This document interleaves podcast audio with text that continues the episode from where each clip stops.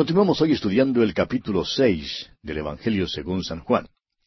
Y en nuestro programa anterior consideramos la alimentación milagrosa de los cinco mil, y dijimos que en realidad había como unas quince mil personas. Después de este milagro encontramos el discurso de nuestro Señor Jesucristo sobre el pan de vida. La gente ahora comienza a buscarle, pero sin encontrarle. Descubren que tanto el Señor Jesucristo como sus discípulos se han marchado. Comencemos pues leyendo los versículos 22 al 24 de este capítulo 6 del Evangelio según San Juan. El día siguiente, la gente que estaba al otro lado del mar vio que no había habido allí más que una sola barca y que Jesús no había entrado en ella con sus discípulos, sino que éstos se habían ido solos. Pero otras barcas habían arribado de Tiberias, junto al lugar donde habían comido el pan después de haber dado gracias al Señor. Cuando vio pues la gente que Jesús no estaba allí, ni sus discípulos, entraron en las barcas y se fueron a Capernaún buscando a Jesús. Al parecer, Jesús y sus discípulos habían llegado de la parte sur del mar de Galilea, y parece que Jesús había alimentado a la multitud cerca de Tiberias. Luego habían llegado por barca a Capernaum. Ahora esta es la primera vez que Juan usa la expresión después de haber dado gracias al Señor. Y esta es también la primera vez que Juan lo llama Señor. Como ya hemos visto, la palabra corriente aquí para él es Jesús. Él es el verbo hecho carne. Ahora, ¿quién es ese verbo? Pues es Jesús. El ángel dijo, y llamarás su nombre Jesús, porque él salvará a su pueblo de sus pecados. Ahora, lo que realmente quería toda esa gente era saber cómo le había sido posible a Jesús apartarse de ellos. Leamos los versículos 25 y 26. Y hallándole al otro lado del mar, le dijeron, Rabí, ¿Cuándo llegaste acá? Respondió Jesús y les dijo, De cierto, de cierto os digo que me buscáis, no porque habéis visto las señales, sino porque comisteis el pan y os saciasteis. Jesús, note usted, no responde directamente su pregunta. Penetró debajo de la superficie del verdadero motivo por el cual le buscaban. La palabra que usó no era literalmente pan, sino forraje. Dice que comieron el forraje y que quedaron saciados. Su único interés era el de llenar el estómago. Entonces le dice aquí en el versículo 27, Trabajad no por la comida que perece, sino por la comida que a vida eterna permanece, la cual el Hijo del Hombre os dará, porque a éste señaló Dios el Padre. Permítanos, amigo oyente, poner esto en un lenguaje eh, más corriente. Esta no es una traducción, sino más bien una manera de sacar el sentido. Permítanos decirlo así. Dejad de trabajar por la comida que perece, pero trabajad por la comida que permanece para la vida eterna, la comida que el Hijo del Hombre les dará, porque en él Dios el Padre ha puesto su sello. Usted recordará que este es el mismo tipo de acercamiento que nuestro Señor usó con la mujer samaritana allá junto al pozo. En aquella ocasión, Jesús se constituyó en el agua de vida, y aquí Él es el pan de vida. Y esas dos cosas son esenciales el pan y el agua son muy importantes para poder mantener la vida. Él es tanto el pan como el agua. Y note usted que Él es estas dos cosas ordinarias. También es el verbo, y el verbo fue hecho carne. ¿Cómo entonces podemos conocer a Dios y qué podemos saber acerca de Dios? Jesús, el verbo, llega a donde estamos y nos toca y se comunica con nosotros de una manera que podemos entender. Él dijo que Él es el agua y que Él da agua viva. Dijo también que Él es el pan. Ahora nosotros sabemos lo que es agua y sabemos lo que es el pan. Y ahora el versículo 28 dice, entonces le dijeron, ¿qué debemos hacer para poner en práctica las obras de Dios? En otras palabras, están preguntando en cuanto a lo que pueden hacer para ser salvos quieren hacer algo porque el hombre siempre ha creído que si simplemente pudiera ocuparse eh, en hacer alguna cosa, podría ser salvo. El hombre se cree enteramente capaz de lograr su propia salvación, se cree competente para hacerlo y cree que Dios va a aceptar sus obras. Pero fíjese usted, amigo oyente, con cuidado lo que es la obra de Dios. Leamos el versículo 29. Respondió Jesús y les dijo, Esta es la obra de Dios, que creáis en el que Él ha enviado. ¿Se fija usted? La obra de Dios no consta en hacer lo que es mandado por Dios, sino en aceptar lo que ha sido hecho ya por Dios. En otras palabras, es lo que Dios ha hecho y no lo que usted hace. Es la obra de Dios y no las obras del hombre. Y esta es la obra de Dios, que creáis en el que Él ha enviado. Él está diciendo que Dios provee la comida. Él es quien ha provisto esa comida para nosotros hoy en día. Y nosotros debemos comer de ella. Él extiende una invitación a un banquete. Él dice, vayan a las salidas de los caminos para decirle a todo el mundo que están invitados a venir. Es una comida gratis, pero sucede que es una comida espiritual. Notemos ahora la respuesta de esta gente aquí en el versículo treinta. Le dijeron entonces, ¿qué señal pues haces tú para que veamos y te creamos? ¿Qué obra haces? Permítanos decir, amigo oyente, que esto revela la dureza del corazón humano. Aquí estaban los hombres que habían sido alimentados milagrosamente por nuestro Señor Jesucristo cuando Él alimentó a los cinco mil, y ellos ahora le dicen, danos señal, ¿qué obra haces? En otras palabras, no querían creer en Él de ninguna manera. Y ahora hablan en cuanto al pan material. Leamos los versículos 31 al 33. Nuestros padres comieron el maná en el desierto, como está escrito, pan del cielo les dio a comer. Y Jesús les dijo, De cierto, de cierto os digo, no os dio Moisés el pan del cielo, mas mi Padre os da el verdadero pan del cielo. Porque el pan de Dios es aquel que descendió del cielo y da vida al mundo. Vemos aquí que ellos dicen que Moisés le dio maná al pueblo. Pero la verdad es que Moisés no fue quien les dio el maná, sino Dios. Y no fue una comida que les dio una sola vez. Dios les alimentó todos los días durante cuarenta años. Ahora esta gente quiere ser alimentada y eso es lo que buscan. Y Jesús les asegura que el maná daba vida en aquel entonces y que era un regalo de Dios. El maná les dio la vida física a los que viajaban por el desierto, pero el Señor Jesús da la vida espiritual. Continuemos con el versículo 34. Le dijeron, Señor, danos siempre este pan. La reacción de estas personas es idéntica a la de la mujer samaritana. Ella pidió agua, pero estaba realmente pensando en el agua del pozo, pues ella dijo que jamás tendría que venir al pozo para sacar agua de nuevo. Nuestro Señor pasó algunos momentos levantando y desviando el pensamiento de esta mujer samaritana de aquel pozo hacia el agua espiritual. Y aquí también hace un esfuerzo similar por cambiar los pensamientos de estas personas de su hambre física hacia su necesidad del pan espiritual que da vida espiritual. Leamos el versículo 35 de este capítulo 6 de Juan. Jesús les dijo, Yo soy el pan de vida. El que a mí viene nunca tendrá hambre, y el que en mí cree no tendrá sed jamás. Vemos que aquí Cristo juntó las dos cosas, el pan y el agua. Cristo es el maná, él es quien bajó del cielo y quien dio su vida por el mundo a fin de que nosotros, amigo oyente, usted y yo tuviéramos vida. Y esto es la salvación. También veremos que Él es el pan que debemos comer constantemente a fin de que crezcamos. El maná era un alimento milagroso que satisfizo. Cuando entraron en la tierra prometida, les fue dado el fruto de la tierra, lo cual es la palabra de Dios. Y créanos, amigo oyente, que hay muchos hoy en día a quienes no les gusta el fruto de la tierra. Leamos los versículos 36 y 37 de este capítulo 6 del Evangelio según San Juan ahora. Mas os he dicho que aunque me habéis visto, no creéis. Todo lo que el Padre me da, vendrá a mí, y al que a mí viene, no le echo fuera. Jesús les pregunta si en verdad quieren pan.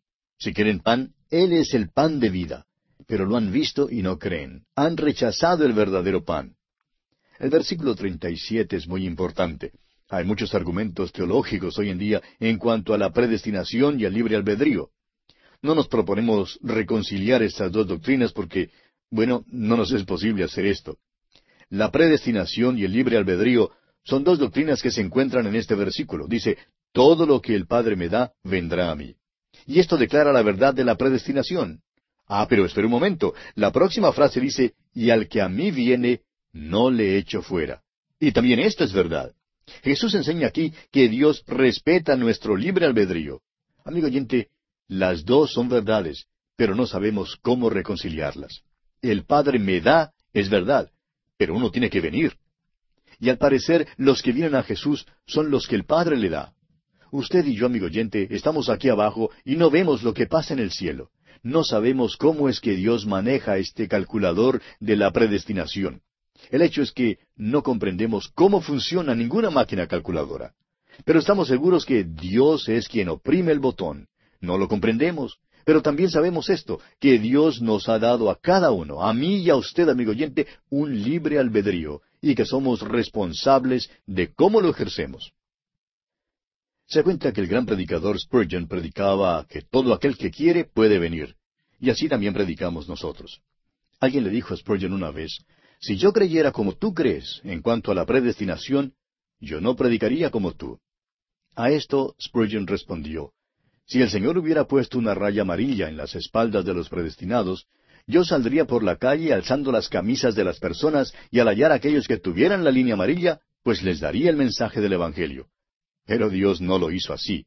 Me dijo que fuera a predicar a toda criatura, y todo aquel que quiere puede venir. Esto es lo que dice Jesús en nuestro versículo. Y al que a mí viene, no le echo fuera. Por tanto, amigo oyente, se puede discutir en cuanto a la predestinación todo lo que se quiera, pero siempre se puede venir. Y si uno viene, tiene la promesa solemne de Cristo mismo de que no le echará fuera. Alguien preguntará, ¿quiere usted decir que si no soy predestinado, todavía puedo venir? Amigo oyente, si usted viene, será predestinado. ¿Cuán tremendo es eso? Continuemos ahora con el versículo 38 de este capítulo seis de Juan. Porque he descendido del cielo no para hacer mi voluntad, sino la voluntad del que me envió. Cuán maravilloso es esto, que la voluntad de Dios sea que usted venga. Sí, amigo oyente, esta es la voluntad de Dios y de eso estamos seguros. Jesucristo dijo, Yo he venido del cielo porque es necesario que el Hijo del Hombre sea levantado. Pero es necesario también que usted nazca de nuevo. Él vino para hacer la voluntad del Padre en todo, y es la voluntad de Dios que usted sea nacido de nuevo. Usted tiene que venir a Él, amigo oyente. Esa es la única manera. Tiene que venir al Señor Jesús por la fe y nada más. Ahora el versículo 39 dice, Y esta es la voluntad del Padre, el que me dio, que de todo lo que me diere no pierda yo nada, sino que lo resucite en el día postrero. El término predestinación se aplica solamente a los que ya han sido salvados. Significa exactamente lo que dice aquí. Cuando una persona acepta a Cristo, es justificada, y si ha sido justificada, es igualmente seguro que será glorificada. Cuando Jesús comienza con cien ovejas, amigo oyente, termina con cien ovejas, no pierde ninguna. Eso es lo que esto significa. Todos los que creen en Cristo tienen vida eterna, y todos serán resucitados en aquel día postrero. Veamos ahora los versículos cuarenta al cuarenta y dos de este capítulo seis de Juan. Y esta es la voluntad del que me ha enviado, que todo aquel que ve al Hijo y cree en él tenga vida eterna, y yo le resucitaré en el día postrero. Murmuraban entonces de él los judíos, porque había dicho, Yo soy el pan que descendió del cielo. Y decían, ¿No es este Jesús, el hijo de José, cuyo padre y madre nosotros conocemos? ¿Cómo pues dice éste, del cielo he descendido? No había duda alguna aquí que Jesús les está enseñando que Él era Dios y que había descendido del cielo. Permítanos decirle, amigo oyente, que en esta sección Él está enseñando su nacimiento virginal. Hay quienes dicen que el Señor Jesús nunca enseñó su nacimiento virginal. ¿Qué es lo que cree usted que está diciendo aquí, amigo oyente? Los judíos entendieron muy bien lo que él decía. Preguntaron cómo podía ser verdad lo que él decía, siendo que conocían a su padre y a su madre. ¿Cómo podía haber bajado del cielo? Bueno, fue por su nacimiento virginal. Como el ángel le dijo a María, fue el Espíritu Santo quien concibió aquel santo ser en ella. Esta sección aquí mismo es un complemento o una confirmación del nacimiento virginal y necesita ser añadida a las otras porciones de la Escritura que lo tratan. Comienza aquí en el versículo 38. He descendido del cielo. Esa es la historia de la Navidad. Glorias magníficas Él dejó para buscarme a mí, Solo su incomparable amor le hizo venir aquí. Vino de la gloria del cielo, descendió del trono para ascender a la cruz por usted y por mí, amigo oyente. Esto lo hizo mediante el nacimiento virginal. Esa es la historia de la Navidad, y amigo oyente, no habría ninguna historia navideña sin este nacimiento virginal. Aquí pues, los que escuchaban a Jesús entendieron inmediatamente y preguntaron, bueno, ¿y no es este Jesús el hijo de José? Ellos creían que conocían a su padre y a su madre, pero la verdad es que no los conocían. Porque Jesús no era el hijo de José, él había descendido del cielo. Continuemos con los versículos 43 y 44. Jesús respondió y les dijo, No murmuréis entre vosotros. Ninguno puede venir a mí si el Padre que me envió no le trajere, y yo le resucitaré en el día postrero. Esta es la elección divina. ¿Quiere usted que se la expliquemos? No se la podemos explicar. Dios le hace a usted responsable de ello y usted sabe que es responsable. Sabe ahora mismo que usted es el que tiene que decidir si va a venir a Jesús o no. El Señor continúa hablando en el versículo 45 y dice, Escrito está en los profetas, y serán todos enseñados por Dios. Así que todo aquel que oyó al Padre y aprendió de él, viene a mí. Son casi innumerables los pasajes en el Antiguo Testamento que se refieren a esto. Por ejemplo, Isaías 54:13 dice, Y todos tus hijos serán enseñados por Jehová, y se multiplicará la paz de tus hijos. En el capítulo 60, versículos dos y tres, Isaías declara, Porque he aquí que tinieblas cubrirán la tierra, y oscuridad las naciones, mas sobre ti amanecerá Jehová, y sobre ti será vista su gloria. Y andarán las naciones a tu luz, y los reyes al resplandor de tu nacimiento. Hay estas y muchas otras declaraciones que dicen que ellos podían acudir a Dios y que usted puede venir a Él. Y estas verdades son maravillosamente claras. El profeta Malaquías dice en el capítulo cuatro, versículo dos de su profecía, Mas a vosotros los que teméis mi nombre, nacerá el sol de justicia, y en sus alas traerá salvación. Y saldréis y saltaréis como becerros de la manada. Esta es otra referencia clave a esta verdad.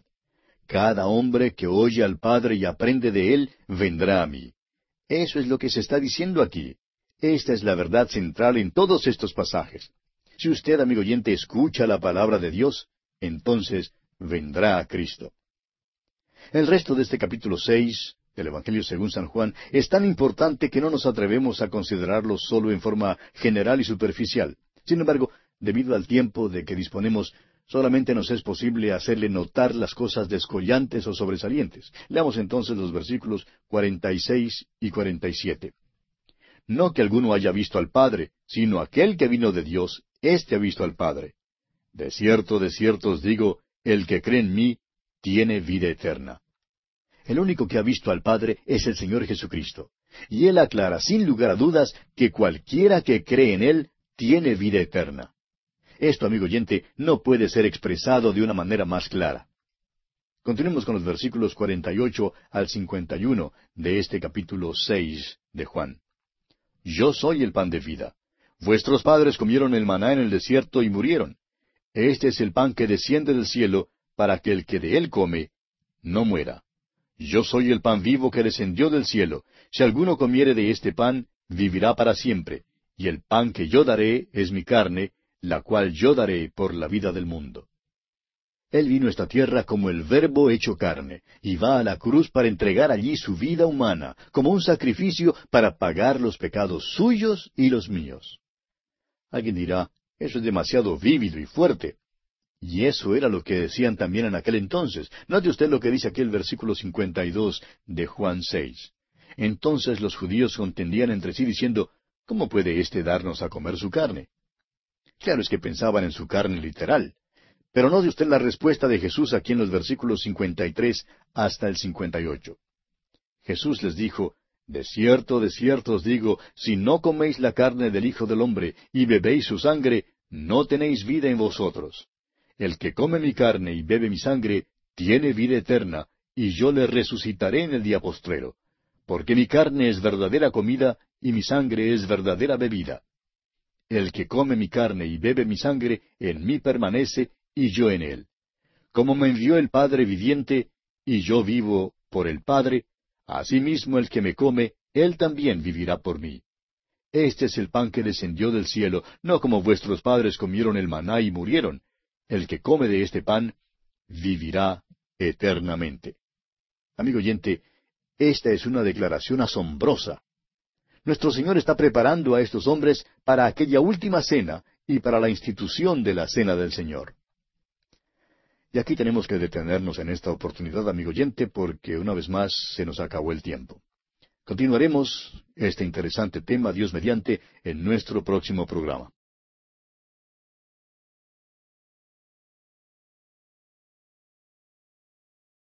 Continuamos hoy estudiando el capítulo seis del Evangelio según San Juan.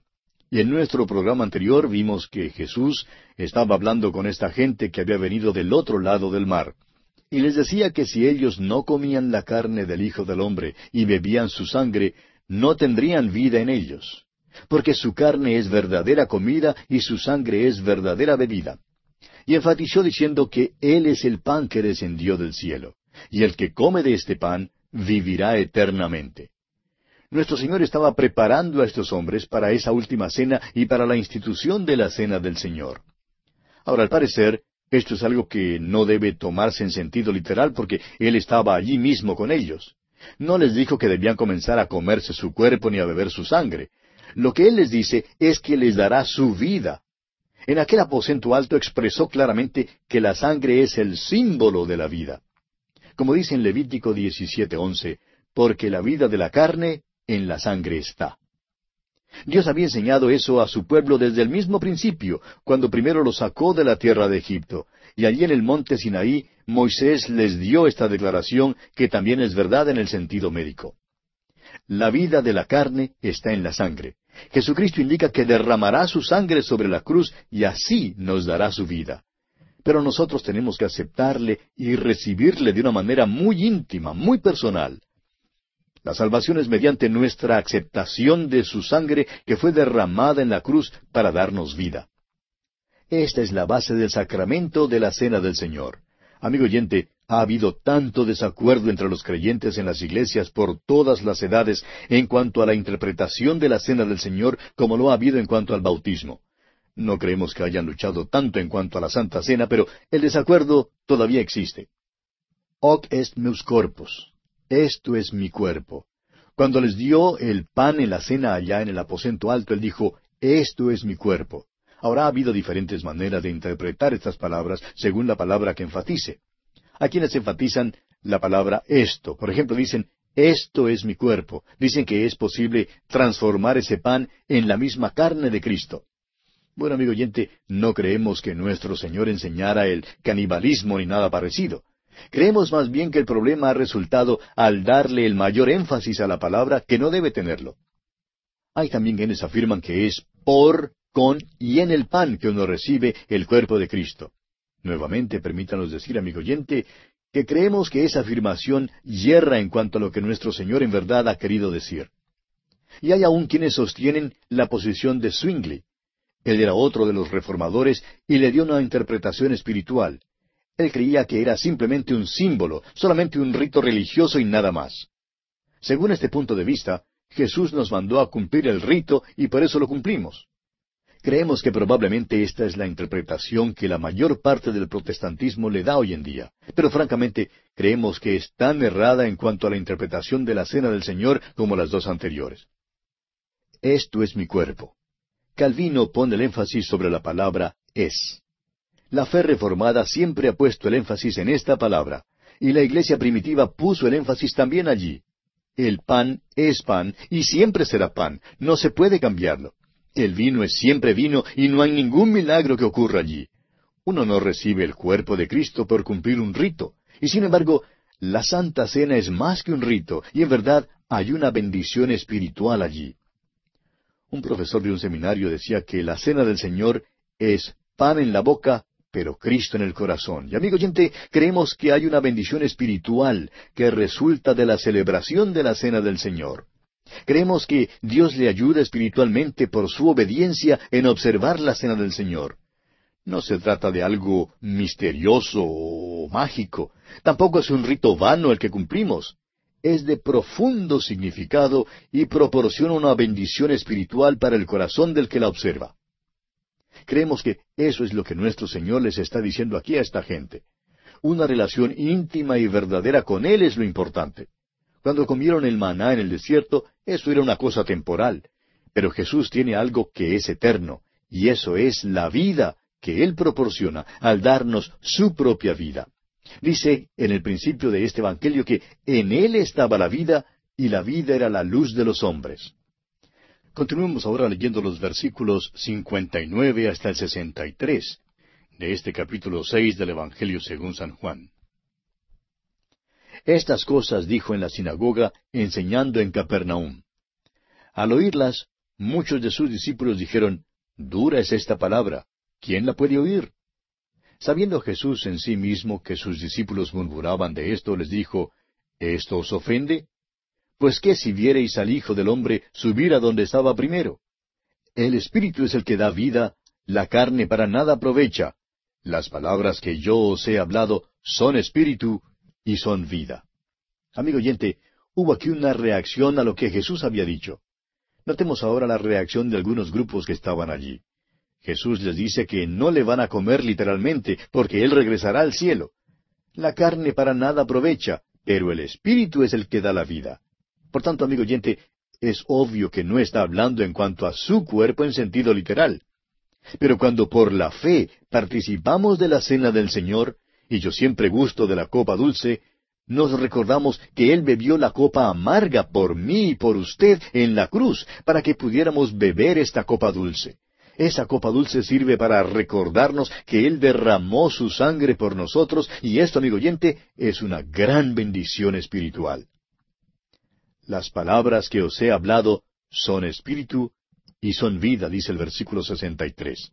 Siempre que hemos participado en un servicio en el cual se sirve la cena del Señor, se ha leído porciones de la palabra de Dios y nos parece una práctica procedente y apropiada, pues la palabra de Dios bendice los corazones de los hermanos. ¿Por qué? Porque las palabras del Señor Jesús son espíritu y son vida. Continuemos ahora con los versículos 64 y 65 de este capítulo 6 del Evangelio según San Juan. Pero hay algunos de vosotros que no creen, porque Jesús sabía desde el principio quiénes eran los que no creían y quién le había de entregar. Y dijo, Por eso os he dicho que ninguno puede venir a mí si no le fuere dado del Padre. Pero recuerde usted ahora que tiene que juntar con estas palabras la frase, todo aquel que cree puede venir, porque depende de usted, amigo oyente. Ahora el versículo 66 dice, Desde entonces muchos de sus discípulos volvieron atrás y ya no andaban con él. Se puede ver aquí que en medio de ese grupo ya había los enemigos, principalmente entre las autoridades religiosas, que eran hostiles a Jesús. También estaban allí los discípulos, y entre los doce estaba Judas. Los doce estaban entre un grupo más grande de discípulos. Por tanto, en este tiempo había cuatro opiniones en cuanto a él. Muchos de estos discípulos, según nos dice aquí, se volvieron atrás. Ahora los doce no estaban entre ellos. Continuemos con los versículos 67 y 68. Dijo entonces Jesús a los doce, ¿Queréis acaso iros también vosotros? Le respondió Simón Pedro, Señor, ¿a quién iremos? Tú tienes palabras de vida eterna. Esta es una declaración maravillosa de parte de Simón Pedro, y la pregunta que él hace es excelente. Sabemos que muchas veces estamos hablando a creyentes, pero si usted, amigo oyente, dice hoy que el Señor Jesús no es su Salvador y que Él no suple sus necesidades en manera alguna, entonces permítanos preguntarle, ¿a quién irá? Hay tantos hoy en día que se encuentran tristes, insatisfechos, desilusionados. Van en todas direcciones buscando la luz y realmente la buscan. Pero permítanos repetir la pregunta de Simón Pedro. ¿A quién iremos? El Señor Jesús, amigo oyente, es el único que tiene palabras de vida eterna. Leamos ahora los versículos 69 al 71, los versículos finales de este capítulo 6 del Evangelio según San Juan. Y nosotros hemos creído y conocemos que tú eres el Cristo, el Hijo del Dios viviente. Jesús les respondió, ¿No os he escogido yo a vosotros los doce, y uno de vosotros es diablo? Hablaba de Judas Iscariote, hijo de Simón, porque éste era el que le iba a entregar, y era uno de los doce. En verdad, este hombre Judas Iscariote es un gran misterio. Aquí nuestro Señor le incluye con los doce y dice que él le había escogido. Sin embargo, añade que Judas era diablo, lo cual probablemente significa endemoniado, y este era el hombre que le iba a traicionar. Creemos que por todo su camino nuestro Señor le dio toda oportunidad posible a Judas para hacer una decisión de aceptar y seguir a Cristo fielmente. Es difícil interpretar una maldad como esta, amigo oyente. Es uno de los misterios. La maldad siempre es un misterio, y esto es precisamente lo que hace que la maldad sea tan atractiva. Supóngase usted que ahora mismo le decimos que tenemos dos palitos, y le decimos que uno de los palitos es perfectamente recto porque es una regla Ahora, ¿puede usted imaginarse la apariencia de esta regla? Estamos seguros que no tendrá ninguna dificultad en imaginarlo, porque una regla puede ser recta de una sola manera. Ahora supóngase usted que le decimos que también tenemos en la mano un palito torcido, y si le pedimos que dibuje una descripción de cómo cree usted que ese palito esté torcido, pues quizá dibujará usted un palito torcido de mil maneras, porque puede ser torcido de mil maneras. Es que la maldad, amigo oyente, tiene un misterio en cuanto a su naturaleza. Debemos confesar que este hombre Judas Iscariote camina así a través de las páginas de la Escritura. Es difícil interpretarlo. Y aquí nuestro Señor habla esta cosa extraña en cuanto a él, diciendo que es del diablo. ¿Qué contraste a esto presenta el testimonio de Simón Pedro? Él dijo, Nosotros hemos creído y conocemos que tú eres el Cristo, el Hijo del Dios viviente. Amigo oyente, ¿puede usted decir genuinamente lo que dijo Simón Pedro? Y así concluimos nuestro estudio del capítulo seis del Evangelio según San Juan. Llegamos ahora al capítulo siete. En este capítulo Jesús enseña en el templo, en la fiesta de los tabernáculos. Este capítulo contiene las maravillosas verdades de que Jesús es el agua de vida y que promete dar el Espíritu Santo a aquellos que creen en Él. Comencemos leyendo el primer versículo de este capítulo siete de Juan. Después de estas cosas, andaba Jesús en Galilea, pues no quería andar en Judea, porque los judíos procuraban matarle. Después de estas cosas. Esta es una expresión común de Juan que nos está dando una descripción cronológica de la vida terrenal de Jesucristo. Los eventos del capítulo seis tuvieron lugar en el mar de Galilea, pero antes Jesús había estado en Jerusalén, donde hubo una controversia en cuanto a él en el estanque de Bethesda, ¿recuerda usted? Parece que los eventos del capítulo seis acontecieron como un año antes de la crucifixión, alrededor del mes de abril del año veintinueve después de Cristo. Los eventos del capítulo siete tienen lugar en octubre, o sea, unos seis meses después. Mateo 15 al 18, es decir, los capítulos 15 al 18 del Evangelio según San Mateo, y los capítulos 7 al 9 de Marcos, y el capítulo 9 de Lucas, todos relatan incidentes que acontecieron durante este periodo. Durante el último año de su ministerio, Jesús limitó sus actividades a la región de Galilea, dice que no andaba más en Judea, porque allí las autoridades religiosas habían tramado un complot para matarle. Pero estos hombres no podían tocarle hasta cuando llegara su hora. Ahora estamos entrando en los últimos seis meses de la vida de Jesús, y el primer incidente que Juan registra de aquel período es este que ocurrió durante la fiesta de los tabernáculos. Este primer versículo en verdad es una revelación. Notamos allí que hay mucha conmoción en cuanto a la persona de Cristo. Seis meses más tarde, la agitación se cambiará en frenesí y resultará en la muerte de Jesús en la cruz. Y amigo oyente, todavía vemos la misma agitación en este mundo. Todavía hay más diferencias de opinión en cuanto a Jesucristo que en cuanto a cualquier otra persona que jamás haya vivido. Jesucristo continúa siendo un foco de controversias y todavía son muchos los que blasfeman y lanzan acusaciones terribles contra Él. Es contencioso. Jesús eligió pues este tiempo de conmoción y agitación para abandonar su costumbre de quedarse fuera de Jerusalén y así subió a Jerusalén. Subió porque era la fiesta de los tabernáculos. Leamos ahora el versículo dos de este capítulo siete de San Juan. Estaba cerca la fiesta de los judíos, la de los tabernáculos. Como dijimos antes, había tres fiestas en Jerusalén, tres fiestas que requerían la asistencia obligatoria de todo varón. Nuestro Señor cumplió toda la ley y por tanto subió a Jerusalén durante las fiestas de la Pascua, de los tabernáculos y de Pentecostés. La fiesta de los tabernáculos se describe en el capítulo 23 de Levítico. Esta era una fiesta de gran alegría porque el pueblo de Israel celebraba su gran liberación y salida de la tierra de Egipto y recordaba los años en que tuvo que habitar en tiendas en el desierto. Es una fiesta de tiendas, carpas o, tabernáculos. Durante esta celebración acampaban en tiendas. Había el son de trompetas y la ofrenda de los becerros. Además, vertían agua en el templo y una porción doble en el último día para recordarles que Dios les había dado agua de la peña en el desierto. El capítulo 17 de Éxodo describe este incidente. Para esta celebración sacaban el agua del estanque de Siloé y al parecer vertían grandes cantidades de agua, quizá varios barriles en el piso del templo. Aunque esta agua era vertida, debía recordarles del agua que había salido de la peña cuando Moisés la golpeó. Veremos que nuestro Señor usó esta festividad para atraer los hombres hacia sí mismo. Habló en cuanto a sí mismo como el agua de vida. Allá en el versículo 37 de este mismo capítulo siete de San Juan, el Señor dice, Si alguno tiene sed, venga a mí y beba. Y todavía esto es cierto hoy en día. Si usted, amigo oyente, quiere agua verdadera, venga a Él. Jesús saciará la sed de su corazón. En esta fiesta también iluminaban la corte interior con una procesión de antorchas que conmemoraba la columna de fuego que les había guiado al caminar de noche por el desierto. En el capítulo ocho de este Evangelio veremos que nuestro Señor también se sirvió de esta procesión para atraer a los hombres hacia sí mismo. Él dijo allá en el capítulo ocho, versículo doce, Yo soy la luz del mundo. El que me sigue no andará en tinieblas, sino que tendrá la luz de la vida.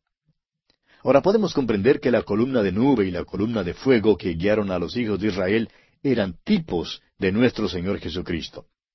Ahora todas las fiestas de Jehová en el Antiguo Testamento han sido cumplidas, excepto la fiesta de los tabernáculos. Esta será cumplida cuando nuestro Señor vuelva a la tierra, y en ella está simbolizado el gran gozo de aquel tiempo. Continuemos ahora leyendo los versículos tres hasta el cinco de este capítulo siete de Juan. Y le dijeron sus hermanos, Sal de aquí y vete a Judea, para que también tus discípulos vean las obras que haces porque ninguno que procura darse a conocer hace algo en secreto. Si estas cosas haces, manifiéstate al mundo, porque ni aun sus hermanos creían en él. Estos hermanos que se mencionan aquí no son discípulos o hijos espirituales de Jesús, sino sus medio hermanos. Encontramos sus nombres en el capítulo 13 del Evangelio según San Mateo, versículo 55. Se les menciona como Jacobo, José, Simón y Judas. Su medio hermano Santiago es este mismo Jacobo que se menciona aquí, es quien escribió la epístola universal que lleva su nombre en el Nuevo Testamento. Su medio hermano Judas es quien escribió la epístola universal que lleva su nombre. Claro que eso fue mucho después, pero aquí en este tiempo estos hermanos no creían en él. Estos son sus medio hermanos según la carne y por tanto le dan consejo según la carne. Hacen uso de la sabiduría del mundo. ¿Por qué no subes a Jerusalén? le dicen. Allí al descubierto puedes hacer algo espectacular. Pero notemos la respuesta de Jesús aquí en el versículo seis. Entonces Jesús les dijo, Mi tiempo aún no ha llegado, mas vuestro tiempo siempre está presto. Ellos aconsejaron a Jesús basándose en su incredulidad. Pero Jesús no aceptó su consejo. ¿Se ha fijado usted que Jesús nunca aceptó consejo? Él andaba según un horario establecido. Era el horario de su Padre. Estaba haciendo la voluntad de Dios, no seguía la sabiduría del mundo, ni aun apeló a su propia mente al decir que simplemente no creía que era la hora propicia para ir. Andaba según un horario definido del Padre y lo siguió fielmente. Ahora note usted la palabrita aún en la frase mi tiempo aún no ha llegado. Jesús no dijo que no iría a la fiesta, simplemente no subiría públicamente con ellos para ganar el favor del público, haciendo algo espectacular como ellos querían que hiciera. Jesús subió en su propia hora y en su propia manera. Y bien, aquí vamos a detenernos por hoy porque nuestro tiempo ha llegado a su final. Continuaremos Dios mediante nuestra consideración de este capítulo siete del Evangelio según San Juan en nuestro próximo programa.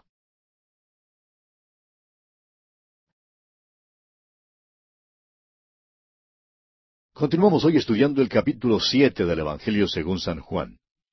En nuestro programa anterior estábamos hablando de los hermanos de Jesús, y dijimos que estos hermanos no eran discípulos o hijos espirituales de Jesús, sino sus medio hermanos, sus medio hermanos carnales. Dijimos que sus nombres los encontrábamos en el capítulo trece del Evangelio según San Mateo y son Jacobo, José, Simón y Judas. Y dijimos que ellos le dan consejo según la carne, hace un uso de la sabiduría del mundo. ¿Por qué no subes a Jerusalén? le dijeron. Allí al descubierto puedes hacer algo espectacular. Estaban aconsejando a Jesús basándose en su incredulidad. Pero Jesús no aceptó ese consejo. Él andaba según un horario establecido, el horario de su Padre. Estaba haciendo la voluntad de Dios. no seguía la sabiduría del mundo, ni siquiera apeló a su propia mente al decir que simplemente no creía que era la hora propicia para él. Andaba según un horario definido del Padre y lo siguió fielmente. Dirigimos también su atención hacia esa palabrita aún en la frase mi tiempo aún no ha llegado en el versículo seis. Ahora Jesús no dijo que no iría a la fiesta, simplemente no subiría públicamente con ellos para ganar el favor del público haciendo algo espectacular como ellos querían que hiciera. Jesús subió en su propia hora y en su propia manera. Continuemos hoy leyendo los versículos siete al nueve de este capítulo siete del Evangelio según San Juan. No puede el mundo aborreceros a vosotros, mas a mí me aborrece, porque yo testifico de él que sus obras son malas. Subid vosotros a la fiesta, yo no subo todavía a esa fiesta, porque mi tiempo aún no se ha cumplido. Y habiéndoles dicho esto, se quedó en Galilea. El mundo se muestra hostil hacia Cristo. Es porque nuestro Señor Jesucristo es la luz del mundo, y esa luz es brillante. Esa luz revela todo lo que es malo, revela el pecado, condena al pecador.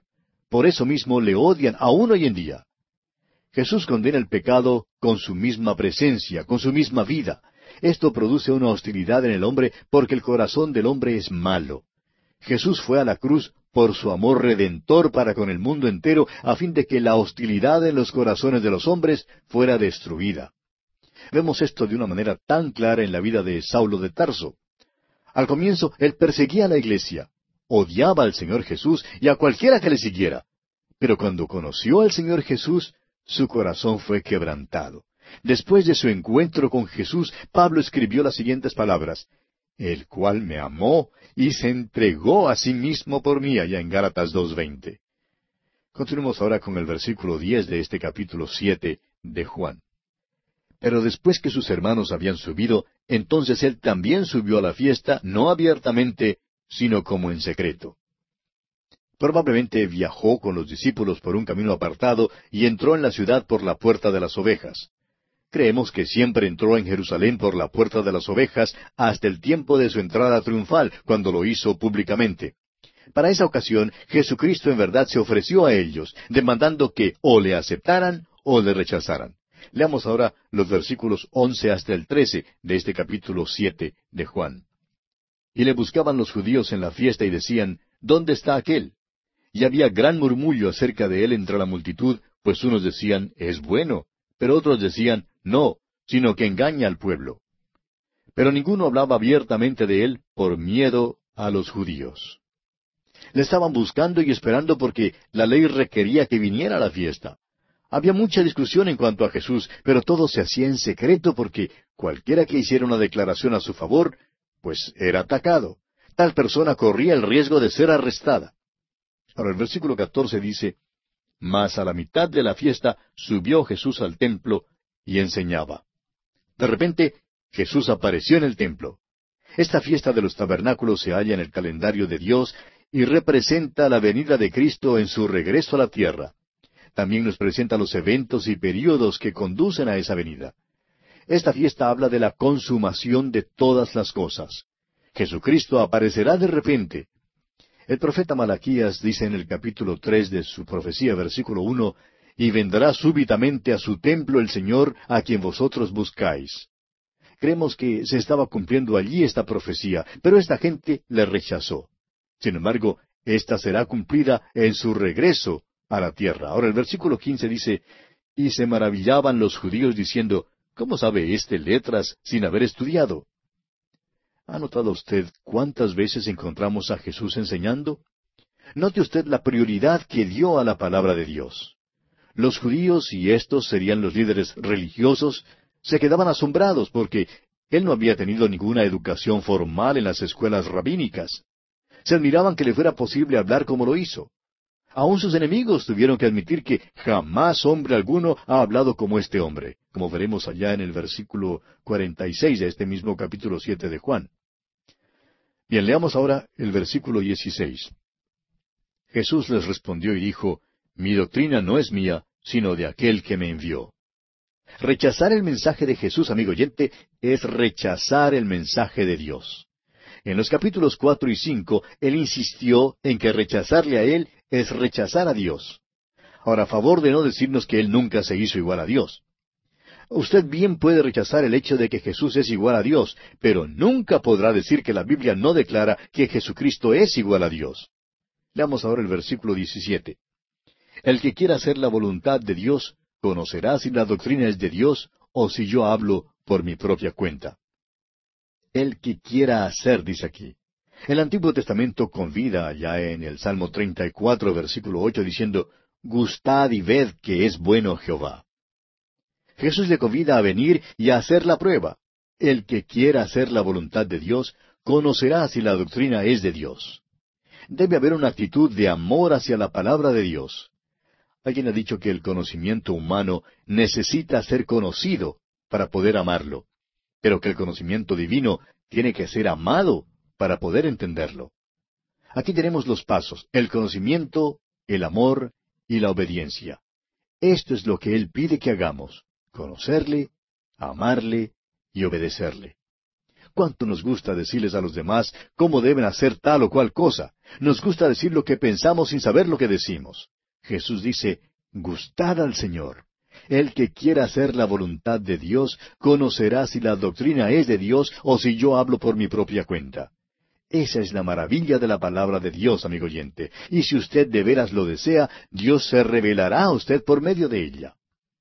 Continuemos ahora con el versículo 18. El que habla por su propia cuenta, su propia gloria busca, pero el que busca la gloria del que le envió, éste es verdadero y no hay en él injusticia. La pregunta es si los hombres quieren oír a Dios o no. Si quieren oírle, entonces Dios les hablará por medio de su palabra. Luego aceptarán a Jesucristo, el que vino para hablar de parte del Padre. Desafortunadamente, los hombres muchas veces tienen más interés en prestar atención a un hombre que busca su propia gloria antes que a Dios. Si Jesucristo hubiese tratado de fundar una nueva secta o una nueva religión, estamos seguros que estos hombres le habrían escuchado. Pero Jesús no se glorificaba a sí mismo, más bien daba toda la gloria al Padre, y por tanto, como dice el apóstol Pablo en su primera carta a los Corintios, capítulo dos, versículo catorce, el hombre natural no percibe las cosas que son del Espíritu de Dios porque para él son locura, y no las puede entender porque se han de discernir espiritualmente. Por eso hay muchos que leen la Biblia y no perciben nada. Continuemos ahora con el versículo 19. ¿No os dio Moisés la ley y ninguno de vosotros cumple la ley? ¿Por qué procuráis matarme? Aquí vemos la hipocresía del legalista, del hombre que dice que el sermón del monte es su religión, o la persona que dice que vive según los diez mandamientos. El Señor Jesús dice, ninguno de vosotros cumple la ley. La ley es un espejo para dejarnos ver que somos pecadores y que estamos perdidos. La ley es importante y es la voluntad de Dios, pero el propósito de la ley era mostrarnos que somos pecadores y que necesitamos un Salvador. El apóstol Pablo dice en Gálatas 3:24, la ley es nuestro ayo para llevarnos a Cristo. Continuemos ahora con los versículos 20 y 21 de este capítulo 7 de Juan. Respondió la multitud y dijo, Demonio tienes, ¿quién procura matarte? Jesús respondió y les dijo, Una obra hice, y todos os maravilláis. Al parecer, no se daban cuenta que había un complot para matar a Jesús. Esta obra a la cual Jesús se refiere aquí era cuando sanó al hombre en el estanque de Bethesda. Esto había causado antagonismo. Continuemos con los versículos 22 al 24. Por cierto, Moisés os dio la circuncisión, no porque sea de Moisés, sino de los padres. Y en el día de reposo circuncidáis al hombre. Si recibe el hombre la circuncisión en el día de reposo para que la ley de Moisés no sea quebrantada, ¿Os enojáis conmigo porque en el día de reposo sané completamente a un hombre? No juzguéis según las apariencias, sino juzgad con justo juicio. La circuncisión es un rito que data desde Abraham y es más antigua que la ley mosaica. Jesús les está mostrando a ellos la contradicción entre lo que decían y lo que practicaban. Al tratar de cumplir la ley, la violaban. Si un niño cumplía ocho días en el día de reposo, estaban dispuestos a violar el día de reposo para circuncidar al niño. Ellos no tenían ninguna respuesta a esto que Jesús plantea. Entonces Jesús les amonesta en cuanto a hacer juicios superficiales. Y esta es todavía una dificultad que tenemos hoy en día, amigo oyente. Haremos bien en hacer caso de esta amonestación de nuestro Señor. Estamos propensos a mirar lo de afuera cuando juzgamos a otros, sin conocer o tomar en cuenta todos los hechos. Ninguno de nosotros tiene todos los hechos y por tanto no nos es posible juzgar según un juicio que es justo. Solo Dios puede hacer esto. Leamos ahora los versículos 25 al 27 de este capítulo 7 de Juan. Decían entonces unos de Jerusalén, ¿no es este a quien buscan para matarle? Pues mirad, habla públicamente y no le dicen nada. ¿Habrán reconocido en verdad los gobernantes que este es el Cristo? Pero éste sabemos de dónde es. Mas cuando venga el Cristo, nadie sabrá de dónde sea. De nuevo notamos que hubo una división en cuanto a quién era Jesús. Continuemos con los versículos 28 y 29. Jesús entonces, enseñando en el templo, alzó la voz y dijo, A mí me conocéis y sabéis de dónde soy. Y no he venido de mí mismo, pero el que me envió es verdadero, a quien vosotros no conocéis. Pero yo le conozco, porque de él procedo, y él me envió. Jesús está diciendo, ¿me conocen de veras? ¿Realmente me conocen? Creen que me conocen, me ven pero realmente no me conocen. Creen que saben de dónde vengo pero en realidad no lo saben. Continuemos ahora con los versículos 30 al 34. Entonces procuraban prenderle, pero ninguno le echó mano, porque aún no había llegado su hora. Y muchos de la multitud creyeron en él y decían, ¿El Cristo cuando venga hará más señales que las que éste hace? Los fariseos oyeron a la gente que murmuraba de él estas cosas, y los principales sacerdotes y los fariseos enviaron alguaciles para que le prendiesen. Entonces Jesús dijo, Todavía un poco de tiempo estaré con vosotros, e iré al que me envió. Me buscaréis, y no me hallaréis, y a donde yo estaré, vosotros no podréis venir. Es interesante que aunque estaban ansiosos de prender a Jesús, no les era posible prenderle hasta cuando llegara su hora. Sin embargo, muchos creyeron y confiaron en él. Nuestro Señor contestó a los fariseos informándoles que no le prenderían hasta cuando llegara la hora de vida. Luego les dijo que se apartaría de ellos. Les habló de su resurrección y su ascensión. Nunca podrían ni tocarle otra vez. ¿Ha notado usted que después de su muerte en la cruz ¿No le tocaron sino manos amantes? ¿No lo vieron sino ojos amantes? Continuemos con los versículos 35 y 36. Entonces los judíos dijeron entre sí, ¿A dónde se irá éste que no le hallemos? ¿Se irá a los dispersos entre los griegos y enseñará a los griegos? ¿Qué significa esto que dijo, Me buscaréis y no me hallaréis, y a donde yo estaré vosotros no podréis venir? Creemos que esto es ridículo. No creían que Jesús se podía esconder de ellos. Y llegamos ahora al último día de la fiesta y es el día cuando vertían una porción doble del agua en el piso del templo. Creemos que Jesús bien pudo haber estado parado con sus pies en el agua cuando dijo estas palabras. Estaban celebrando el hecho de que Dios les había dado agua de la peña durante la larga jornada por el desierto. El apóstol Pablo nos dice en su primera carta a los Corintios capítulo diez versículo cuatro que Cristo es aquella roca.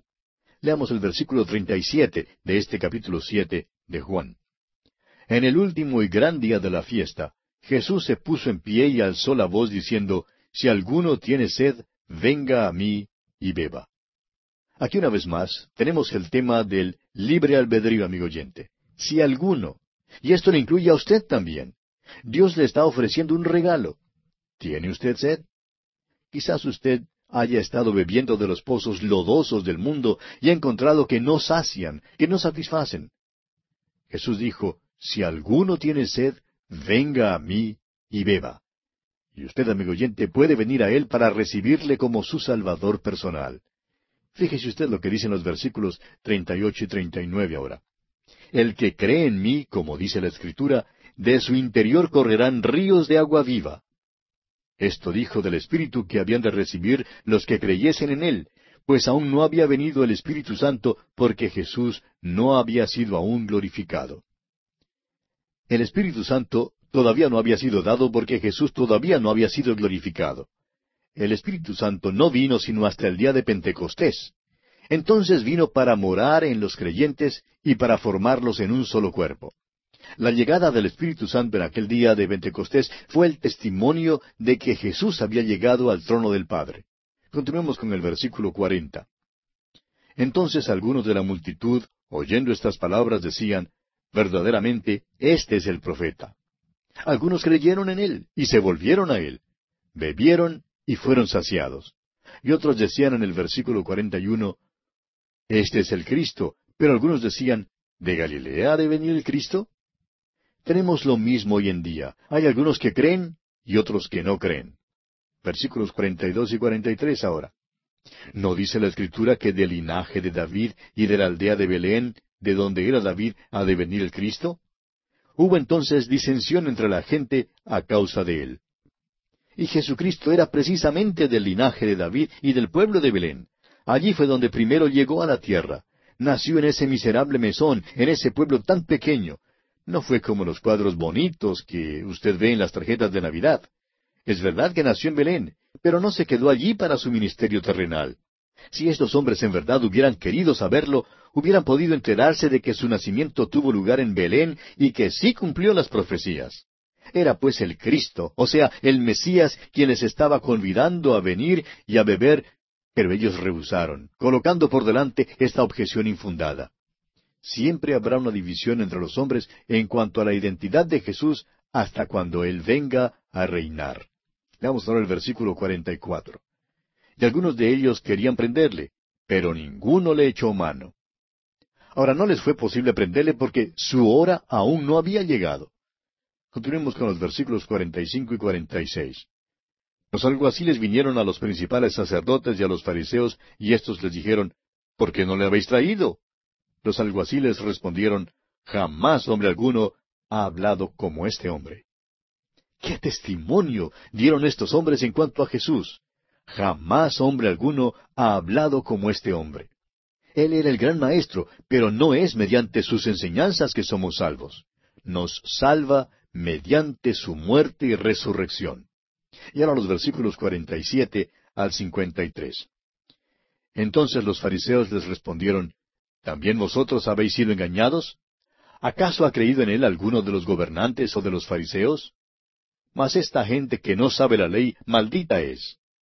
Les dijo Nicodemo, el que vino a él de noche, el cual era uno de ellos, ¿Juzga acaso nuestra ley a un hombre si primero no le oye y sabe lo que ha hecho?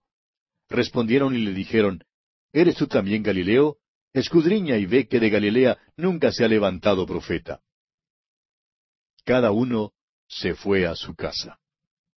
Este Nicodemo es el mismo que según el capítulo tres vino a Jesús de noche. Y creemos que Nicodemo confió en el Señor aquella noche. Pues aunque era fariseo, Nicodemo defendió a Jesús. Y note usted que ellos se mofaron de él preguntándole, ¿Eres tú también Galileo? Era como los de las grandes ciudades que se burlan de los campesinos que vienen de un pequeño pueblo o aldea para visitar la gran ciudad. Es interesante notar que estos sabían las enseñanzas de las Escrituras porque dijeron, de Galilea nunca se ha levantado profeta. Estaban ciegos a la verdad, pues Jesús no había venido de Galilea. Realmente había salido de Belén cuando dejó la gloria y bajó a esta tierra. El Hijo de Dios salió del cielo, como dice Isaías en el capítulo nueve, versículo seis, porque un niño nos es nacido, hijo nos es dado. Ahora el versículo cincuenta y tres, el versículo final de este capítulo siete, dice, Cada uno se fue a su casa. Nadie invitó a Jesús a su hogar. Fue una noche de fiesta, pero Jesús fue al monte de los olivos. Que nosotros sepamos, nunca pasó ni una noche en Jerusalén. Ahora, ¿qué le parece a usted todo esto, amigo oyente? ¿Entra usted en su hogar dejando a Jesús olvidado allá afuera? ¿Ha venido usted para beber de él? ¿Le ha aceptado como el que nació para morir por sus pecados? Si no lo ha hecho, amigo oyente, ahora es el momento preciso de hacerlo. Abra las puertas de su corazón al Hijo de Dios en este mismo momento y permítale constituirse en el dueño y Señor absoluto de su ser, de manera que Él sea quien controle y gobierne todo su ser para que lo use para su honra y su gloria. Que el Espíritu Santo de Dios le ayude a dar este paso de fe que sellará su destino eterno.